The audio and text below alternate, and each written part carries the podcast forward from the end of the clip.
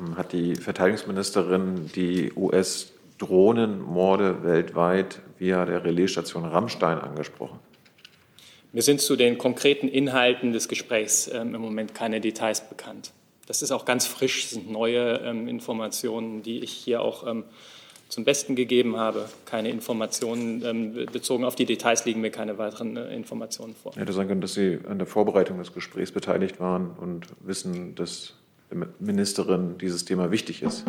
Wie ich sagte, Weil, mir liegen da keine Details zu.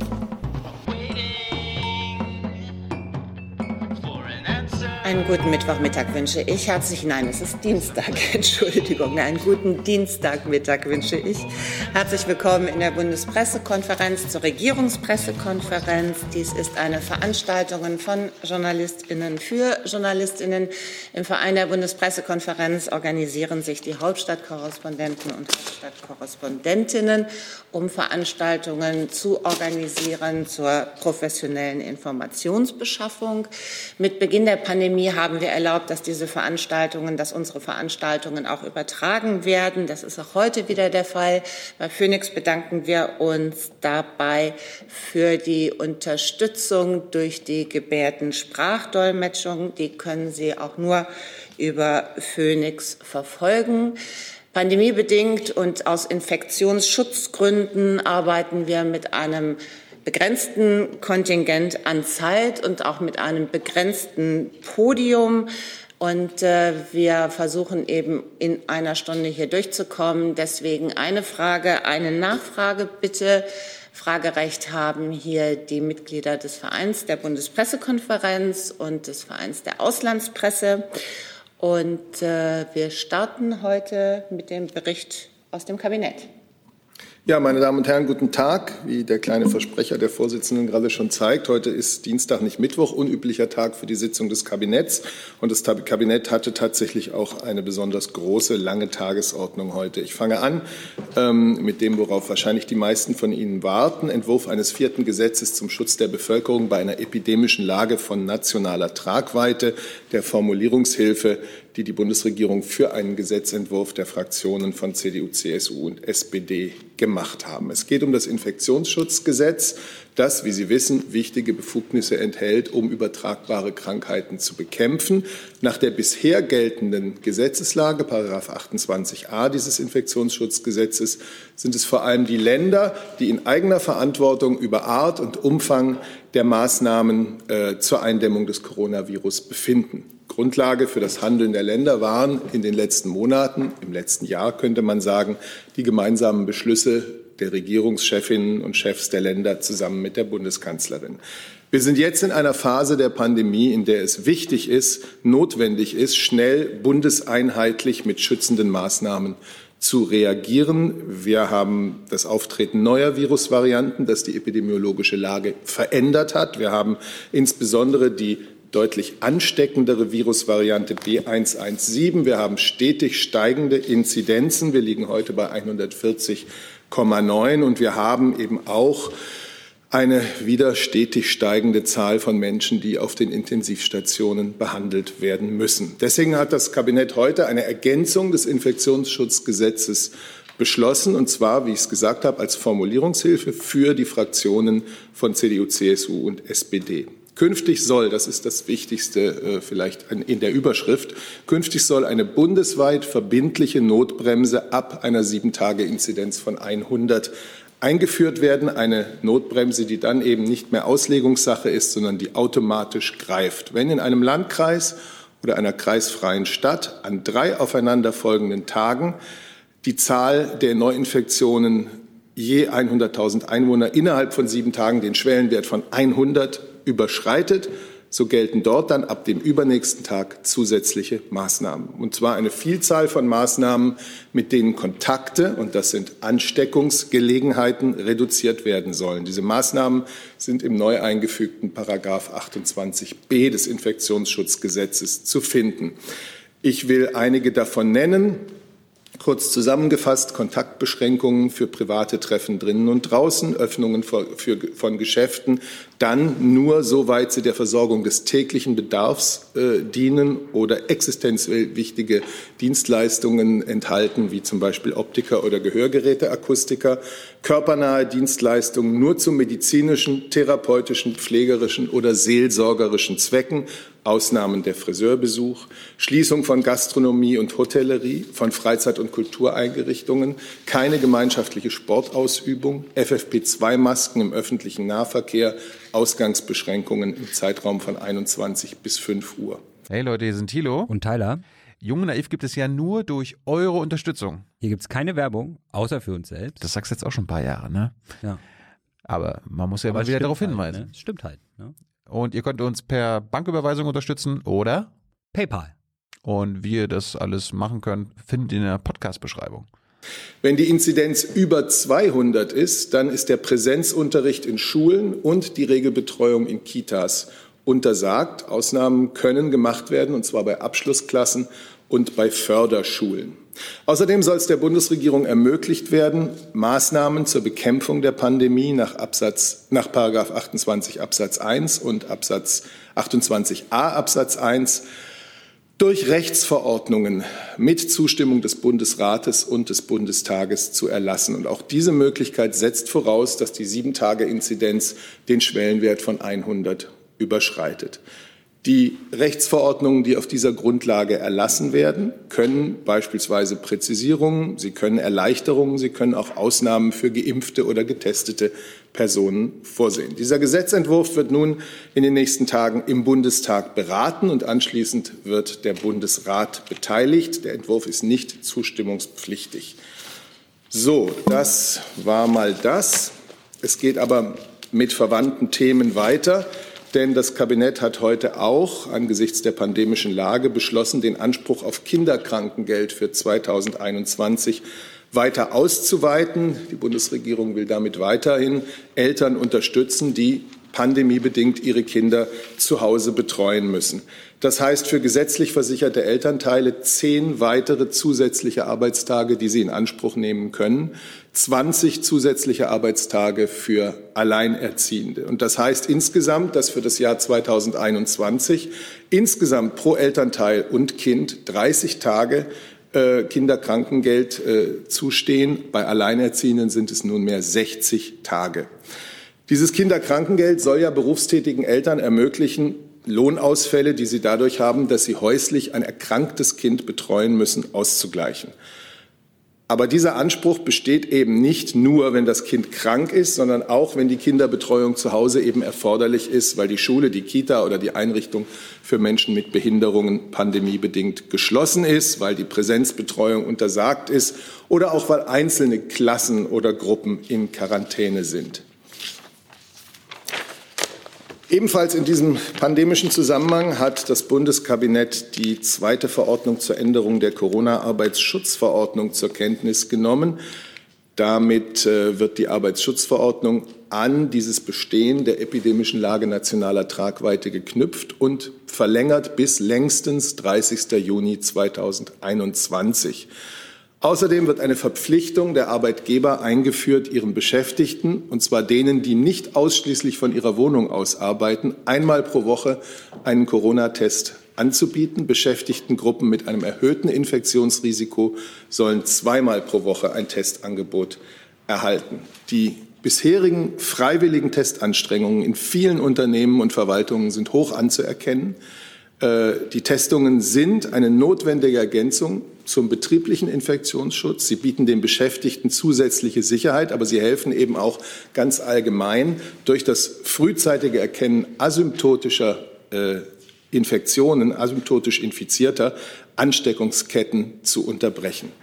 Alle weiteren Maßnahmen, die Homeoffice-Regelung, die Begrenzung der Beschäftigtenzahl in geschlossenen Räumen, die Verpflichtung zur Umsetzung von betrieblichen Hygienekonzepten, all das bleibt bestehen. So, weg von der Pandemiepolitik. Ein ganz wichtiges Thema äh, in der Landwirtschaftspolitik. Das Bundeskabinett hat heute ein Gesetzpaket zur Umsetzung der gemeinsamen Agrarpolitik ab 2023 verabschiedet. Damit macht sich die Bundesregierung auf den Weg hin zum Systemwechsel in der Landwirtschaft, hin zu mehr Umwelt, zu mehr Klimaschutz, zu einer größeren Verantwortung für den ländlichen Raum, zur Stärkung von kleinen und mittleren Betrieben und zur Förderung von jungen Landwirten. Dabei bleibt ein wesentlicher Aspekt der gemeinsamen Agrarpolitik die Einkommenssicherung für äh, landwirtschaftliche Betriebe. Die Bundesregierung schafft ähm, mit dem heutigen Beschluss politisch verlässliche Rahmenbedingungen, die einerseits die Wettbewerbsfähigkeit der Landwirte, der Landwirtschaft erhalten, aber gleichzeitig eben auch gerecht werden den sich wandelnden gesellschaftlichen und ökologischen Anforderungen und Erwartungen. Äh, ich glaube, dass die Ministerin sich dazu heute schon geäußert hat. Ich würde es jetzt mit den Einzelheiten an dieser Stelle mal bewenden lassen, aber ich könnte natürlich auf Nachfrage ein bisschen noch nachlegen. Der Bundesinnenminister, aber auch eben für Bau und Heimat, in diesem Fall Bau, hat äh, den Stadtentwicklungsbericht 2020 äh, vorgelegt und das Kabinett hat diesen Bericht beschlossen. Ein solcher Stadtentwicklungsbericht wird alle vier Jahre dem Bundestag äh, vorgelegt. Da geht es um die aktuelle Situation deutscher Städte und Gemeinden. Da geht es um die Stadtentwicklungspolitik des Bundes. Das sind Daten, Fakten zur Stadtentwicklung in Deutschland. Und die belegen erst einmal eine weiter hohe Attraktivität der Städte. Für Menschen wie auch für Unternehmen. In allen, in den Großstädten wächst die Bevölkerung. Auch mittlere und kleine Städte wachsen, vor allem am stärksten diejenigen in Großstadtregionen, aber auch durchaus außerhalb. Bevölkerungsschrumpfung, das betrifft Klein- und Mittelstädte in peripheren Lagen. Mittel- und Kleinstädte in Ballungsgebieten haben oft eine entlastende Wirkung für den Wachstumsdruck der Großstädte. Für die Bundesregierung hat die gute Entwicklung in den Kommunen und die Verbesserung der Lebensqualität für die Bürger und Bürgerinnen, die dort wohnen, eine hohe Priorität. Sicherung einer angemessenen Wohnraumversorgung ist ein zentrales Ziel der Stadtentwicklungspolitik, äh, und zwar für alle Bevölkerungsschichten. Das wichtigste Instrument der Bundesregierung dabei sind die Städtebauförderprogramme im Jahre 2021 mit fast 800 Millionen Euro Bundesmitteln veranschlagt. Dazu kommen weitere erhebliche Investitionen des Bundes, um bezahlbaren Wohnraum zu fördern.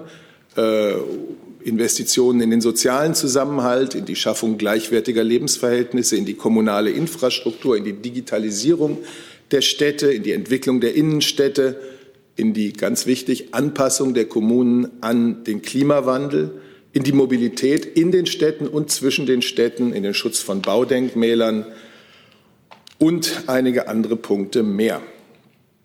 Zur Unterstützung der Städte und auch zur Stabilisierung der Konjunktur während der Pandemie wurden unter anderem die Mittel zur Förderung der Städte bei Digitalisierung, Klimaanpassung, Innenstädten und Ortskernen und bei kommunaler Infrastruktur deutlich erhöht. Ein weiterer Bericht, der erste Bericht der Bundesregierung zum gesamtdeutschen Fördersystem für strukturschwache Regionen. Äh, der informiert über die wirtschaftliche Lage der strukturschwachen Regionen, die derzeitigen Rahmenbedingungen der regionalen Entwicklung und über die zahlreichen Aktivitäten des Bundes, um eben strukturschwache Regionen zu stärken. Gibt vor allem einen umfassenden Überblick über die Programme des sogenannten gesamtdeutschen Fördersystems die Bundesregierung hat ja zum Januar, 1. Januar vergangenen Jahres die regionale Strukturförderung neu ausgerichtet, indem sie dieses gesamtdeutsche Fördersystem für strukturschwache Regionen eingerichtet hat. Das war eine von zwölf prioritären Maßnahmen zur Umsetzung der Ergebnisse der Kommission Gleichwertige Lebensverhältnisse. Konkret geht es da um mehr als 20 Programme aus sechs Ressorts unter einem gemeinsamen Dach gebündelt mit denen eben die wirtschaftliche Entwicklung, Forschung, Innovation, Infrastruktur in solchen Regionen unterstützt werden. Ähm, ja, dieses Fördersystem ergänzt die Maßnahmen der Länder und das ganz wichtig, die grundgesetzlich festgeschriebene Verantwortlichkeit der Länder für die regionale Strukturpolitik bleibt weiterhin bestehen.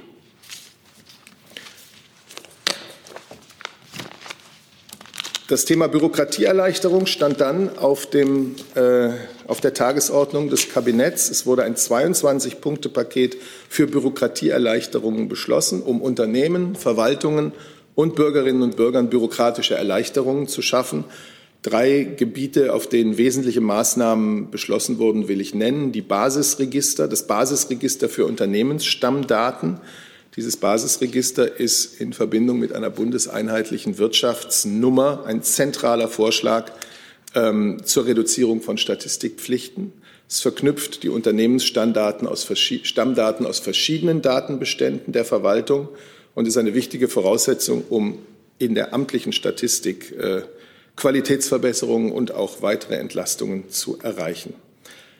Es soll schnellere, verbindliche Auskünfte bei Steuerfragen geben. Das ist äh, für alle Steuerpflichtigen wichtig. Sie sollen künftig eine verbindliche Auskunft zu steuerlichen Sachverhalten innerhalb von drei Monaten erhalten.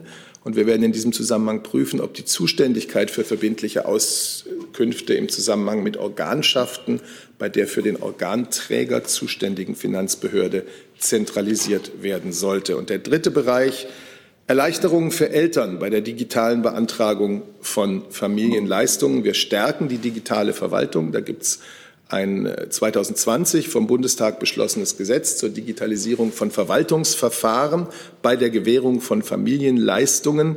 Wir wollen jetzt alles daran setzen, dass das auch schnell umgesetzt wird, dass Eltern zum Beispiel bei der Beantragung von Elterngeld äh, viele Papiernachweise nicht mehr vorlegen müssen. Und äh, mit der Einwilligung der Antragstellenden können auch wirklich viele Nachweispflichten durch elektronischen Datenaustausch zwischen den Behörden ersetzt werden. Das soll spätestens 2022 in ganz Deutschland möglich sein. So, ach nein, Entschuldigung, ein letztes noch. Das Kabinett hat heute den von der Kulturstaatsministerin ähm, vorgelegtes, von der Kulturstaatsministerin vorgelegte Rahmenkonzept zur Weiterentwicklung der Orte deutscher Demokratiegeschichte beschlossen. Das Ziel ist, anhand von historischen Leitlinien und unter Bezug auf konkrete Orte ins Bewusstsein zu rücken, das lange Ringen um Freiheit, um Rechtsstaatlichkeit, um Menschenrechte in Deutschland äh, zentraler Bezugsort sind die vielfältigen Orte. Ich nenne jetzt einfach mal drei, die Sie alle kennen, aber es geht auch um kleinere Orte in Deutschland. Die Paulskirche in Frankfurt, die Nikolaikirche in Leipzig, das Hambacher Schloss, aber eben auch kleinere äh, Orte in Deutschland, die für unsere Demokratiegeschichte, für unseren Weg zur Demokratie bedeutsam und national relevant sind, wo sich in besonderer Anschaulichkeit vermitteln lässt, dass die deutsche Demokratiegeschichte Geschichte von positiven Erfahrungen ebenso geprägt ist wie von Brüchen und von leidvollen Verwerfungen. Das Rahmenkonzept wird im Deutschen Bundestag äh, vorgelegt, begleitend zur ersten Lesung des Gesetzentwurfs zur Errichtung einer Stiftung, Bundesstiftung Orte der deutschen Demokratiegeschichte. Sie können es auf der Webseite der Kulturstaatsministerin einsehen. Danke für die Geduld. Vielen Dank, Herr Seibert. Ich starte mit einer Online-Frage von Frank Jordans zum Infektionsschutzgesetz. Stimmt es, dass mit der Ergänzung eine weitere Einschränkung des Rechts auf körperliche Unversehrtheit beschlossen werden soll? Und wenn ja, womit begründet die Bundesregierung diesen Schritt? Das würde ich sagen, ist das BMI. Ich würde auch sagen, dass äh, für die grundgesetzlichen Fragen das BMI, das ja dann sehr genau aufgeschaut also, hat, zusammen mit dem BMJV sich äußern kann. Das Infektionsschutzgesetz wird ergänzt, äh, um äh, das äh, Grundrecht auf körperliche Unversehrtheit zu stärken, in der Form, als dass man das Infektionsrisiko senkt und durch die zu ergreifenden Maßnahmen dazu beiträgt, dass eine optimale oder möglichst bestmögliche gesundheitliche Versorgung im deutschen Gesundheitssystem erhalten bleibt, einfach dadurch, dass das Infektionsgeschehen sich nicht exponentiell entwickelt. Ähm, ich habe die Frage jetzt ganz anders verstanden, nämlich so, als ob das Infektionsschutzgesetz ähm, das Recht auf körperliche Unversehrtheit zusätzlich einschränken soll. Das verstehe ich nicht so ganz. Also insofern müssten Sie das vielleicht noch mal präzisieren. Herr Reitschuster zum Infektionsschutzgesetz? Ja oder nein? Ja, gerne. Wenn Sie jetzt sagen, äh, das verstehen Sie nicht so ganz, dann steht das aber im Gesetzesentwurf äh, so drinnen, dass hier die Möglichkeiten äh, da sind. Sie müssten den Gesetzesentwurf doch kennen und die Frage beantworten können. Danke. Herr Reitschuster, könnten Sie die Frage noch mal aus Ihrer Sicht so konkret formulieren, wie, Sie, wie ich sie verstehen soll? Ich habe ich hab den Gedanken noch nicht so ganz verstanden. Was konkret zum Recht auf körperliche Unversehrtheit steht im neuen Gesetzesentwurf? Danke. Okay. Also der Gesetzentwurf regelt, äh, wie äh, Herr Seibert das äh, auch schon angedeutet hat, dass ab einer bestimmten Inzidenz bestimmte Maßnahmen bundeseinheitlich in Kraft treten, die dafür sorgen sollen, dass das Infektionsgeschehen eingedämmt wird. Ähm, da sind unterschiedliche Lebensbereiche berücksichtigt worden, also insbesondere solche Bereiche, bei denen sich Infektionsgelegenheiten, Kontaktgelegenheiten ergeben. Das betrifft zum Beispiel private Zusammenkünfte sowohl innerhalb eines Hausstandes als auch im Freien. Das betrifft äh, die Öffnung oder Schließung von Freizeiteinrichtungen, die Beschränkung des Handels, den öffentlichen Personennahverkehr und Ähnliches. Das Ziel des Gesetzes besteht allerdings darin, ähm, die Verbreitung des Virus zu verlangsamen, das exponentielle Wachstum zu durchbrechen und eine Überlastung des Gesundheitssystems insgesamt zu vermeiden, sodass eine, Gesundheits-, eine bestmögliche gesundheitliche Versorgung bundesweit sichergestellt werden kann.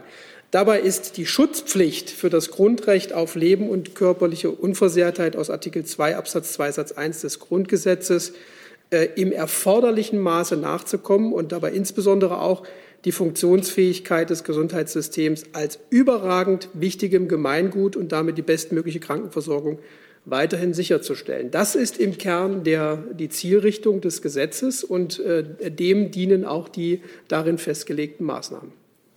Ich will das ganz kurz noch ergänzen. Wir handeln doch mit, diesem, äh, mit dieser Ergänzung zum Infektionsschutzgesetz in Zusammenarbeit mit den Bundestagsfraktionen gerade deshalb, weil sich auf den Intensivstationen medizinische Notlagen verschärfen, weil wir von den dort Arbeitenden, sei es Pfleger, Pflegerinnen, Ärzte, Ärztinnen, ganz klar hören, wie die dritte Welle sich bei ihnen auswirkt weil wir schon jetzt wissen, dass aufgrund dieser Situation dringend notwendige, schwerwiegende Operationen an manchen Orten nicht möglich sind, verschoben werden müssen. Das alles hat damit zu tun, äh, dass wir jetzt handeln müssen, um das Infektionsgeschehen wieder in den Griff zu bekommen, die, die Welle zu stoppen und am besten umzukehren, damit wir für so viele Bürger wie möglich tatsächlich äh, auch eine Erkrankung verhindern können. Also es geht um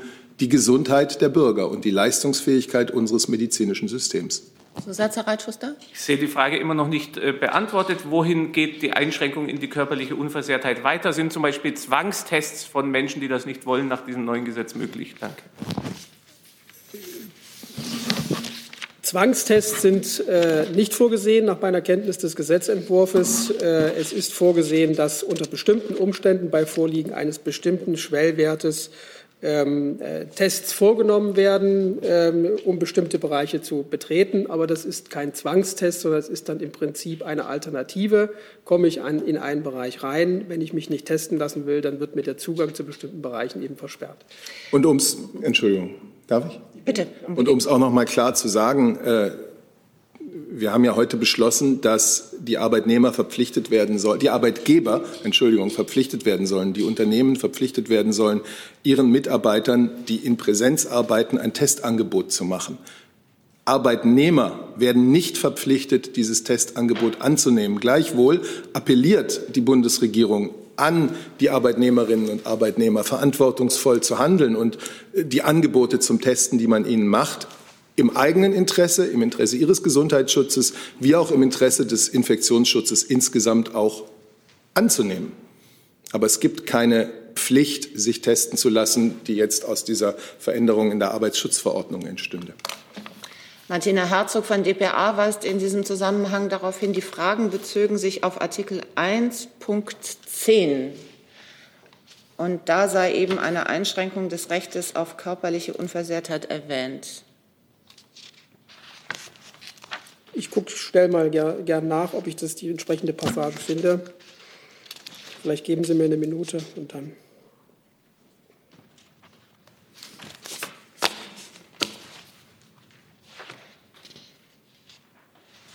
Vielleicht können wir in dieser Zeit äh, die Frage von Andreas Jölli vom ORF äh, einschieben. Auch zum Infektionsschutzgesetz habe ich das richtig verstanden, dass diese Ergänzung für die Notbremse nicht äh, im Bundesrat abgestimmt wird. Also das kann ich vielleicht, ich, ist jetzt ein bisschen schwierig für mich, das beides gleichzeitig zu machen, aber ich kann vielleicht sagen, dass diese Formulierungshilfe, die jetzt äh, vom Bundeskabinett beschlossen wurde, die geht jetzt äh, sozusagen in den Bundestag, wird dort gelesen und es ist auch eine Bundesratsbefassung äh, im April dieses, also dieses Jahres noch in diesem Monat vorgesehen. Und insofern handelt es sich um ein Einspruchsgesetz, das auch den Bundesrat durchlaufen wird. Und die Länder, wenn ich das noch kurz sagen darf, waren in diesen Abstimmungsprozess ganz eng eingebunden.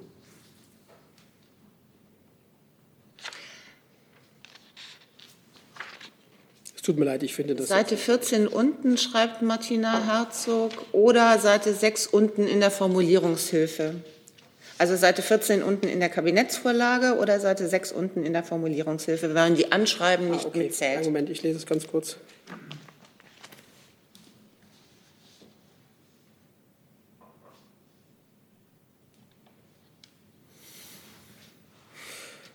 Ja, das äh, ist äh, nach meiner äh, groben Einschätzung, wenn ich das jetzt hier lese, ich, äh, ist das ein, eine rechtsförmliche Bestimmung, die festlegt bei Gesetzen, die man äh, ausfertigt, welche Grundrechte im Grundgesetz von diesen Gesetzen betroffen sind. Äh, es geht ja hier um Gesundheitsschutz, es geht hier um Maßnahmen, die Infektionsrisiken ähm, reduzieren sollen, eindämmen sollen. Insofern ist das hier nach dem sogenannten Zitiergebot nach meiner Einschätzung äh, eine Formulierung, die auf die betroffenen Grundrechte im, äh, im Grundgesetz Bezug nimmt, aber die wiederum keine Einzelregelung selbst enthalten.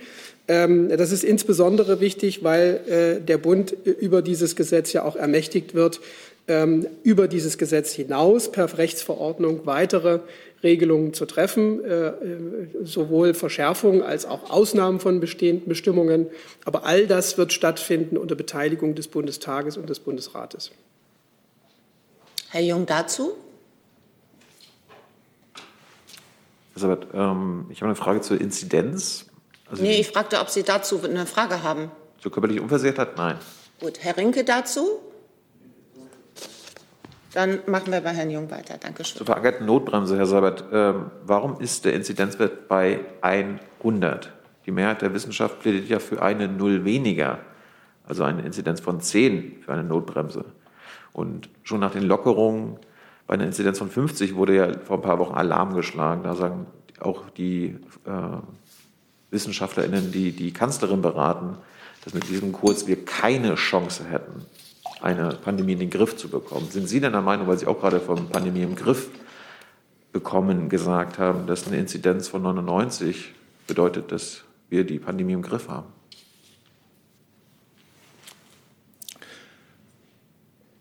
Wir haben ja die Situation aufgrund des Beschlusses von Bund und Ländern, dass wir bereits eine Notbremse haben, die ab 100 ansetzt. Und wir haben erlebt, dass die eben nicht bundeseinheitlich, sondern ähm, durchaus mit unterschiedlichen Nuancen, äh, und manchmal waren es auch mehr als Nuancen, ähm, umgesetzt wurde.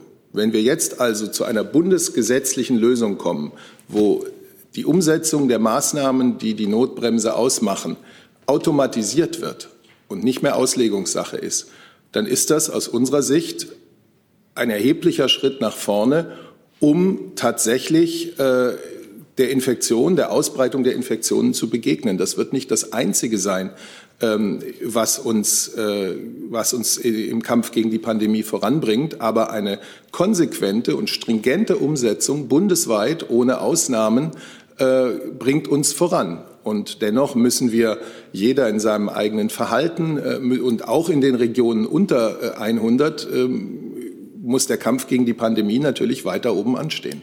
Dass es eine bundeseinheitliche Umsetzung geben soll, ist verständlich. Ich habe mich auf den Inzidenzwert bezogen. Warum, äh, ja, ist, warum an, ist der so hoch? Die Wissenschaft. Es schließt an den an, den es in den bisherigen, es schließt an den an, den es in den bisherigen äh, Beratungen zwischen Bund und Ländern schon gab.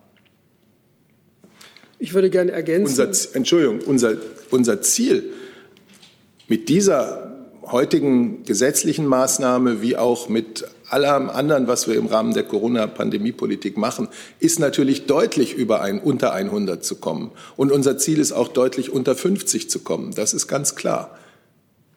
Und wir werden das, die Bundeskanzlerin hat ja in ihrer Stellungnahme kurz nach dem Kabinett gerade auch ganz klar gesagt, während wir uns jetzt hier an neue einen, sozusagen die Zusammenarbeit zwischen Bund und Ländern auf eine neue Basis stellen, was das betrifft, vor allem in den Inzidenzregionen über 100. Währenddessen läuft ja mit täglich wachsender Kraft die Impfkampagne. Und wir werden natürlich, wenn wir vorankommen bei der Bekämpfung ähm, der Ausbreitung der Infektionen, werden wir die Früchte dieser Impfkampagne auch um Wochen früher ernten, als wenn wir einerseits impfen und andererseits nicht von diesen Inzidenzen von 140, 150 herunterkommen. Ich würde gerne noch ergänzen, äh, das wissen Sie möglicherweise, aber der Vollständigkeit halber ist es wichtig, dass die Maßnahmen, die gegen, den, äh, gegen das Infektionsgeschehen zu treffen sind, ja nicht erst bei der Inzidenz von 100 greifen, sondern sie greifen ja viel früher, nämlich schon bei einer Inzidenz von 50 nach 28a des Infektionsschutzgesetzes, denn es handelt sich ja jetzt nur noch um die Ergänzung ab welcher Schwelle der Bund mit einheitlichen Maßnahmen äh, äh, eingreift. Das bedeutet also insbesondere, dass die Bundesländer auf regionaler Ebene in der Entwicklung zwischen einer Inzidenz von 50 bis 100 nach eigenem Ermessen äh, und regionalen Gegebenheiten auch handeln sollen und können. Und erst dann äh, kommt die Bundeseinheitlichkeit äh, zum Tragen. Herr Rinke. Ja, eine Nachfrage an Herrn Seibert zu der Testpflicht. Ähm, vielleicht können Sie noch mal sagen, wenn der Bund doch jetzt so stringent ähm, gegen äh, Corona und die Pandemie vorgeht, warum Sie darauf verzichtet haben, dass es eine Testpflicht auch für Beschäftigte gibt. Denn die Länder sind ja ihrerseits eigentlich schon einen Schritt weiter bei den Schulen, wo es eine verpflichtende Testpflicht für Lehrer und Schüler gibt. Also warum hat der Bund darauf verzichtet, wenn er jetzt energischer vorgehen will, das auch für Beschäftigte verpflichtend zu machen? Ja, vielleicht möchte das BMAS, ähm, aus dessen Haus ja diese Änderung der Arbeitsschutzverordnung kommt, auch dazu etwas sagen.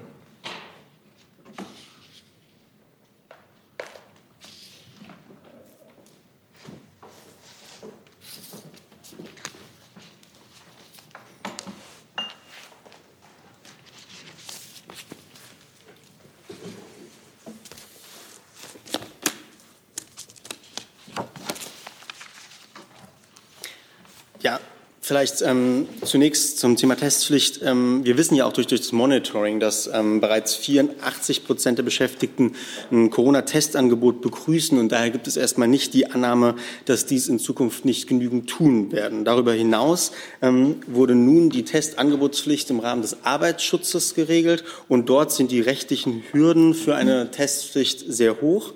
Die Mitwirkungspflichten der Beschäftigten im Arbeitsschutz würden eine solche Testpflicht nicht abdecken.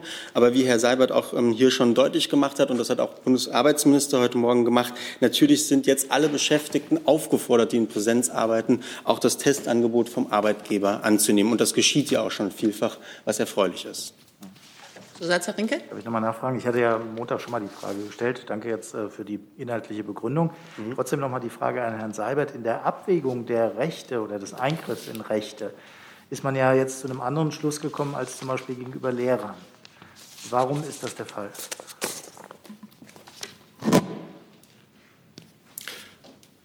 Die allgemeine Testpflicht äh, im Bereich der Schulen, wo es Präsenzunterricht gibt äh, und auch der Berufsschulen, die äh, knüpft sich daran, dass äh, man möglichst frühzeitig Infektionsherde erkennen will, wie sie eben gerade in den Schulen in den vergangenen Wochen vermehrt aufgetaucht sind. Wir haben ja auch hier äh, vom Präsidenten des Robert Koch Instituts gehört, wie eben ähm, es ein besonderes und äh, früher so nicht gemessenes äh, Infektionsgeschehen unter jungen Menschen gibt und unter, unter Schülern und Kitakindern. Und darauf reagiert die Testpflicht für Lehrpersonal wie auch Schüler bei Teilnahme am Präsenzunterricht. Herr Jung dazu? Auch konkret dazu, Herr was ist der Unterschied zwischen Präsenz in der Schule und Präsenz in einem Großraumbüro? in der Schule müssen mindestens zwei Corona-Tests pro Woche äh, vorgelegt werden. Im Büro muss ein Corona-Test angeboten werden. Also ich will da jetzt nicht ins letzte Detail gehen.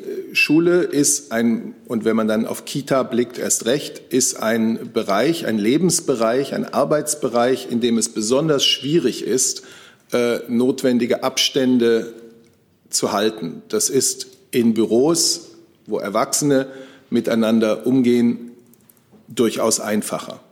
Das ist eine Erklärung, die ich Ihnen dafür geben kann. Gibt es noch andere Erklärungen? Weil das fragen sich ja viele Menschen, warum die Arbeitnehmer in Großraumbüros, in Fabriken, in Betrieben äh, immer noch so leicht davonkommen. Vielleicht. Vielleicht kann ich aus Sicht des ähm, BMAS ähm, auch noch dazu etwas sagen. Und zwar die folgenden Regelungen mit dem Testangebotspflicht für Arbeitnehmer sind ja nicht die einzelnen, einzigen Regelungen, die wir getroffen haben zum Schutz der Beschäftigten, sondern die Corona-Arbeitsschutzregelungen, beispielsweise auch das verpflichtende Angebot von Homeoffice, wenn keine zwingenden Gründe ähm, dagegen sprechen, sind ja ein Bestandteil von, größeren, von einem größeren Regelwerk. Wir verpflichten ja auch beispielsweise dazu, Mindestabstände einzuhalten, Atemschutzmasken zu tragen, die auch vom Arbeitgeber zur Verfügung gestellt werden müssen. Es muss regelmäßiges Lüften gewährleistet werden, Handhygiene. Also man darf, glaube ich, jetzt auch die Testangebotspflicht nicht als einzige Maßnahme des Arbeitsschutzes verstehen, sondern sie bettet sich eben ein in die Corona-Arbeitsschutzregel, die schon seit Beginn der Pandemie immer wieder dem aktuellen Pandemiegeschehen angepasst wird. Frau Kollegin dazu. Äh, Juli Kurz von der ARD, aber sie kommt ja nun sehr spät jetzt, die Testpflicht, äh, nachdem schon lange darüber geredet worden ist und ist im Verhältnis zu den Schulen ja doch sehr reduziert dann. Also dieses Angebot zu machen, meine ich. Naja, jetzt haben wir ja, jetzt reden wir ja über die nun mit heute im Kabinett beschlossene Verpflichtung der Arbeitgeber, Tests anzubieten. Und ich habe vorhin gesagt, ich will das gerne noch mal ausführen.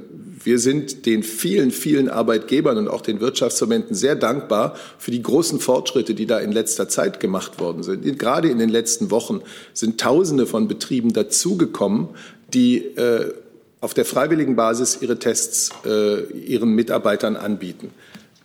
Gleichwohl, wenn man die pandemische Situation, in der wir uns befinden, analysiert, ist die Bundesregierung zu dem Schluss gekommen, dass wir noch mehr Beteiligung äh, von noch mehr äh, Unternehmen und Betrieben brauchen. Deswegen jetzt die, an, äh, die, die Einführung dieser äh, Testpflicht oder Angebotspflicht für Tests.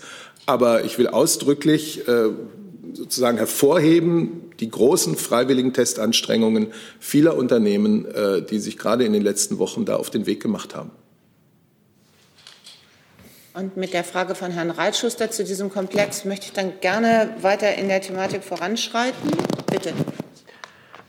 Dann äh, zwei Fragen ohne, ohne Rückfrage. Nein, eine Frage oder eine Nachfrage. Okay, dann äh, nochmal zu der Frage von Kollegen Jung. Was haben Sie konkret für Belege dafür, dass an den Schulen es notwendig ist, eine Testpflicht zu haben und in den Firmen nicht. Auf welche wissenschaftlichen Studien und wissenschaftlichen Erkenntnisse stützen Sie sich bei dieser unterschiedlichen Behandlung? Danke.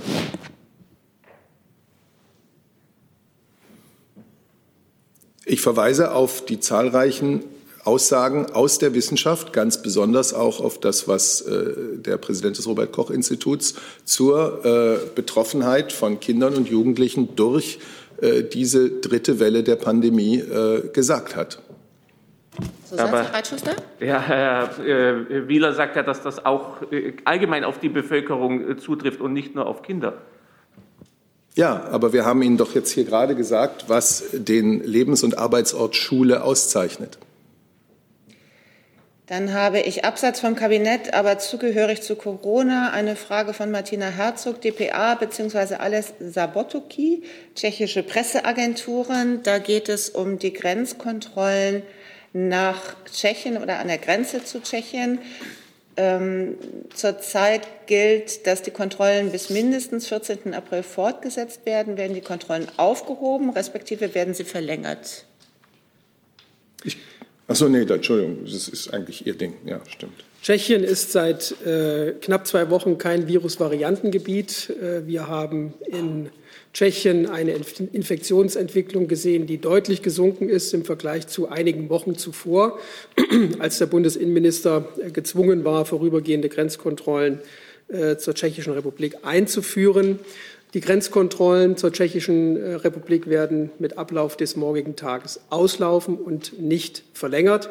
Der Bundesinnenminister hat immer gesagt, dass vorübergehende Grenzkontrollen im Herzen Europas Ultima Ratio sind und auch nur so lange erhalten bleiben, wie es unbedingt notwendig ist. Die derzeitige Situation äh, ermöglicht es uns im Rahmen einer intensiven Schleierfahndung die notwendigen Kontrollmaßnahmen im Grenzraum äh, sicherzustellen.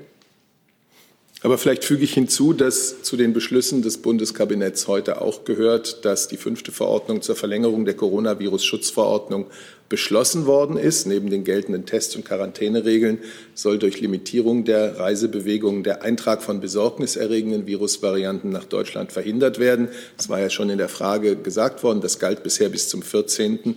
April und äh, diese auf 14 Tage begrenzte Verlängerung der Corona-Schutz-Virusverordnung dauert nun also bis zum 28. April. Herr Rinke dazu? Zum Impfen? Gibt es denn noch Fragen zu Tschechien? Das ist nicht der Fall. Dann machen wir mit Impfen weiter. Dann hätte ich eine Frage an das Gesundheitsministerium.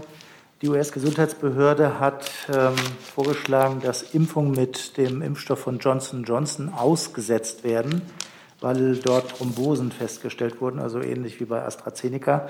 Ich hätte ganz gerne gewusst, äh, ob deshalb die nun ausgelieferten Dosen äh, auch nach Deutschland erstmal nicht eingesetzt werden. Diese Frage fragt auch Frank Jordans von AP.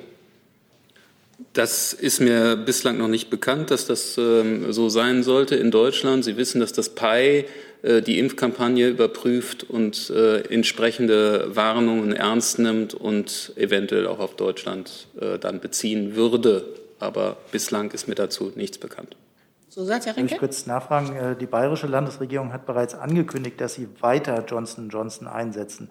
Ist das ähm, als Bundesland möglich oder bedarf es da einer bundesweiten Regelung? Also wir präferieren eine bundesweite äh, Lösung und das PI ist auch zum Beispiel nicht ähm, äh, auf, auf Landesebene aufgestellt, wie Sie wissen. Herr Jung dazu? Gibt es, bei, äh, gibt es Zahlen dazu, wie viele der bisher Impfberechtigten in unserem Land äh, das Impfangebot auch angenommen haben? Also wie, wie ist die Quote? Ähm,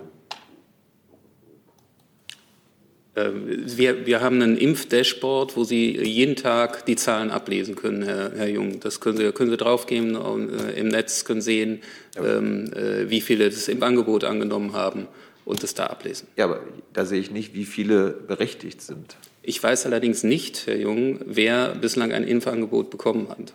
Das ist ja von Land zu Land unterschiedlich, wie die das regeln, wie, wie, sie, ähm, äh, wie sie die Leute einladen, äh, auf welchem Wege ob Sie die persönlich ansprechen, ob Sie äh, die allgemein ansprechen. Insofern können Sie keine Quote ablesen. Zumal jetzt die Hausärzte glücklicherweise äh, mit ins Spiel gekommen sind und natürlich ähm, ihrerseits ihre Patienten ansprechen. Und darüber haben wir dann, glaube ich, auch keine zentralen Erkenntnisse. Mal kurz eine Frage zu Corona bei Johnson Johnson nachfragen, ab wann sollte denn eigentlich bei uns damit geimpft werden und wie ernst nehmen Sie die, ähm, die Warnungen oder das Aussetzen jetzt in, ähm, in den USA? Ehrlich gesagt, das Datum ist mir jetzt gerade nicht präsent, wann Johnson Johnson eingesetzt äh, wird. Aber prinzipiell nehmen wir natürlich solche Warnungen im internationalen Rahmen immer ernst und gehen denen nach. Gibt es weitere Fragen zum Pro Kon zum Thema Corona. Herr Seibert, Großbritannien hat heute weitreichende äh, Lockerungsschritte eingeführt. Was haben die Briten besser gemacht? Was können wir von Ihnen lernen? Danke. Ich übe mich jetzt hier üblicherweise und auch ganz grundsätzlich nicht in irgendwie Vergleichen mit anderen Ländern. Großbritannien hatte monatelang, wie Sie sicher wissen, Ausgangssperren und strengste, Beschränkungen äh, in einer Zeit, als wir das zumindest flächendeckend nicht hatten. Großbritannien hat äh, eine sehr erfolgreiche Impfkampagne die auch darauf, darauf beruht, dass Großbritannien zwar Impfstoff geliefert bekommt aus der Europäischen Union, seinerseits aber keinen Impfstoff äh, an andere Teile der Welt abgibt. Ähm, das, sind zumindest, das sind zumindest mal Fakten. Ähm, Großbritannien hat, und da habe ich mich neulich schon zu geäußert, äh, dass eine, eine hohe Zahl von, äh, von Menschen, die an Corona verstorben sind, äh, wir freuen uns über jedes Land, das seinen Weg aus der Pandemie heraus schnell und zügig findet und haben das für Deutschland mit unserer Politik auch als Ziel. Zusatz, Herr Reitschuster? Gibt es irgendetwas Konkretes, was Sie von den Briten zu übernehmen gedenken? Ich bleibe dabei, dass ich jetzt nicht. Äh, wir beobachten sehr genau, wie andere Länder durch die Pandemie kommen. Wir haben unsere Politik äh, immer wieder den Notwendigkeiten, den verschiedenen Wellen angepasst. Heute äh, eine ziemlich bedeutende Anpassung durch dieses bundeseinheitliche Vorgehen bei den schwer betroffenen Kreisen. Und ich habe jetzt keinen Grund, äh, sozusagen irgendwie das Maß an anderen Ländern zu nehmen. Ich glaube auch nicht, dass andere Länder das an uns so tun. Herr Kurz, hatten Sie sich noch mal gemeldet oder hatte sich das damit erledigt? Dann schließen wir den Komplex Corona an dieser Stelle ab. Und ich möchte vorschlagen, dass äh, Arbeit und Verteidigung tauschen.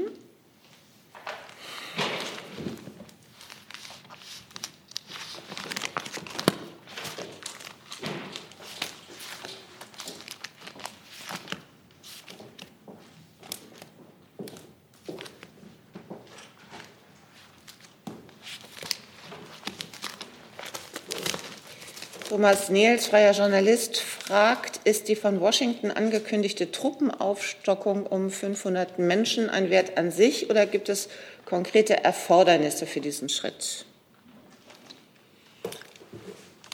Ja, erstmal vielen Dank. Heute hat ja der US-Verteidigungsminister Austin Verteidigungsministerin Kramp-Karrenbauer besucht. Beide haben sich ähm, über aktuelle sicherheits- und verteidigungspolitische Themen ausgetauscht. Und wie Sie schon sagen, besonders erfreulich ist die Nachricht heute, die USA wird ihre Truppenpräsenz in Deutschland nicht nur redu nicht reduzieren, sondern um etwa 500 Soldatinnen und Soldaten aufstocken. Das ist erstmal ein, Soldat, äh, ein Signal der Verbundenheit. Ähm, zu konkreten Details kann ich im Moment keine Auskunft geben. Das ist auch alles ja sehr, sehr frisch. Aber ich kann ähm, Werbung machen dafür, sich die Statements von ähm, US-Verteidigungsminister Austin und unserer Verteidigungsministerin Kramp-Karrenbauer noch mal genau anzuhören. Herr Jung dazu. Ähm, hat die Verteidigungsministerin die US-Drohnenmorde weltweit via der Relaisstation Rammstein angesprochen? Mir sind zu den konkreten Inhalten des Gesprächs ähm, im Moment keine Details bekannt. Das ist auch ganz frisch, das sind neue ähm, Informationen, die ich hier auch ähm, zum Besten gegeben habe. Keine Informationen ähm, bezogen auf die Details liegen mir keine weiteren äh, Informationen vor. Hätte sein können, dass Sie an der Vorbereitung des Gesprächs beteiligt waren und wissen, dass der Ministerin dieses Thema wichtig ist. Wie ich sagte, Weil, mir liegen da keine Details zuvor. Gibt es weitere Fragen zu den anderen Kabinettspunkten? Herr Jung. Also aber zur Agrarreform, da wurde die äh, Agrarministerin ja vor ein paar Monaten gescholten dafür, dass sie behauptet hat, dass es da einen Systemwechsel gegeben habe, weil es ja nur um kosmetische Änderungen geht. Jetzt haben Sie auch davon gesprochen. Warum tun Sie das? Also ich verweise darauf, dass die Landwirtschaftsministerin sich dazu heute ja schon vor der Presse ausführlich geäußert hat. Ich weiß nicht, ob Sie das verfolgt haben oder vielleicht auch nachlesen können. Darin sind natürlich viele Details auch enthalten. Wenn Sie von kosmetischen Veränderungen sprechen, dann halte ich das für unangebracht, denn es geht um viele Milliarden Euro, die künftig anders, als sie in der Vergangenheit verwendet wurden, verwendet werden. Äh, ich nenne einfach mal folgende Eckpunkte. Für die Jahre 23 bis 26 sollen ausgehend von 10 Prozent, ansteigend bis 2026 auf 15 Prozent der jährlichen Direktzahlungen in die zusätzliche Förderung der ländlichen Entwicklung, sogenannte zweite Säule, fließen. 25 Prozent davon werden künftig an konkrete Umwelt- und Klimaleistungen geknüpft, die erbracht werden müssen. Das ist nicht kosmetisch, das sind viele Milliarden. Es gibt, ich könnte Ihnen also da jetzt weitere Beispiele nennen, aber ich würde eigentlich am liebsten auf das äh, sehr ausführliche Statement der Ministerin äh, verknüpfen. Als weiteren Teil des, äh, verweisen, als weiteren Teil des Gesetzpakets hat die Bundesregierung heute den Gesetzentwurf über die geltende Konditionalität beschlossen. Damit wird jeder geförderte Hektar an höhere Umwelt-, Klima- und Tierschutzauflagen geknüpft. Ein, einige Punkte, die in diesem Gesetzentwurf enthalten sind, sind zum Beispiel Regelungen zum Erhalt von Dauergrünland, die Festlegung, dass mindestens drei Prozent der Ackerflächen als nicht produktive Flächen oder als Landschaftselemente vorzuhalten sind. Äh, und die Kontrolle der Einhaltung dieser Vorgaben wird effizienter und einfacher gestaltet. Also ich verweise darauf, was die Landwirtschaftsministerin dazu gesagt hat ähm, und denke, dass sie das von ihrem Gedanken abbringen könnte, dass es sich um reine Kosmetik handelt. Zusatz, Herr Jung? Ich beschäftige mich ja mit dem, was die Umweltverbände sagen, was ihre eigene Umweltministerin sagt. Und wenn ein Systemwechsel bedeutet, dass immer noch der, der größte Milliardenbatzen nicht für ökologische Landwirtschaft ausgegeben wird, dann hat das ja ganz wenig mit Systemwechsel zu tun.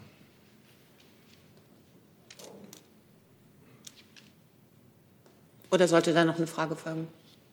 Ich, ich, ich glaube, wir sind jetzt im Bereich der Statements. Also die Bundesministerin hat ihrs gemacht. Ich habe äh, versucht, Ihnen ein paar Elemente zu nennen, die durchaus begründen, warum es sich um einen wirklich nachhaltigen Weg äh, zum Systemwechsel in der Landwirtschaft handelt, hin zu mehr Umwelt und zu mehr Klimaschutz.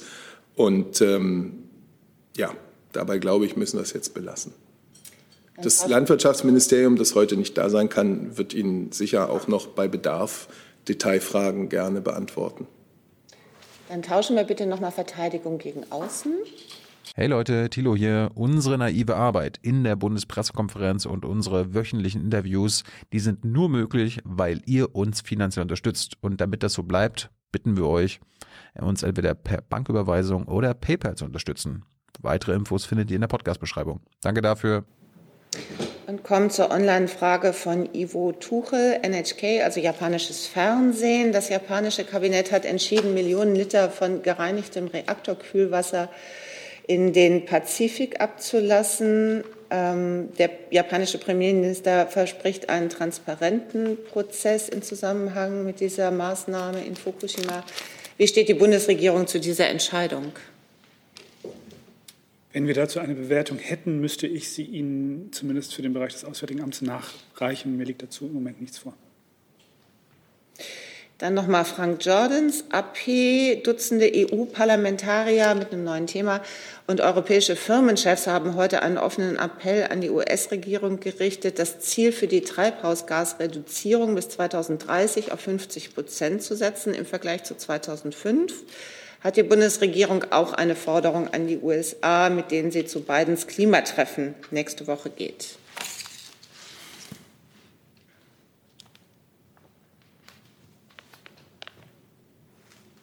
Also ich kann für die Bundesregierung äh, die nationalen wie auch die europäischen Ziele, die verschärften europäischen Ziele ähm, zur CO2, zu den CO2-Emissionen äh, bekräftigen.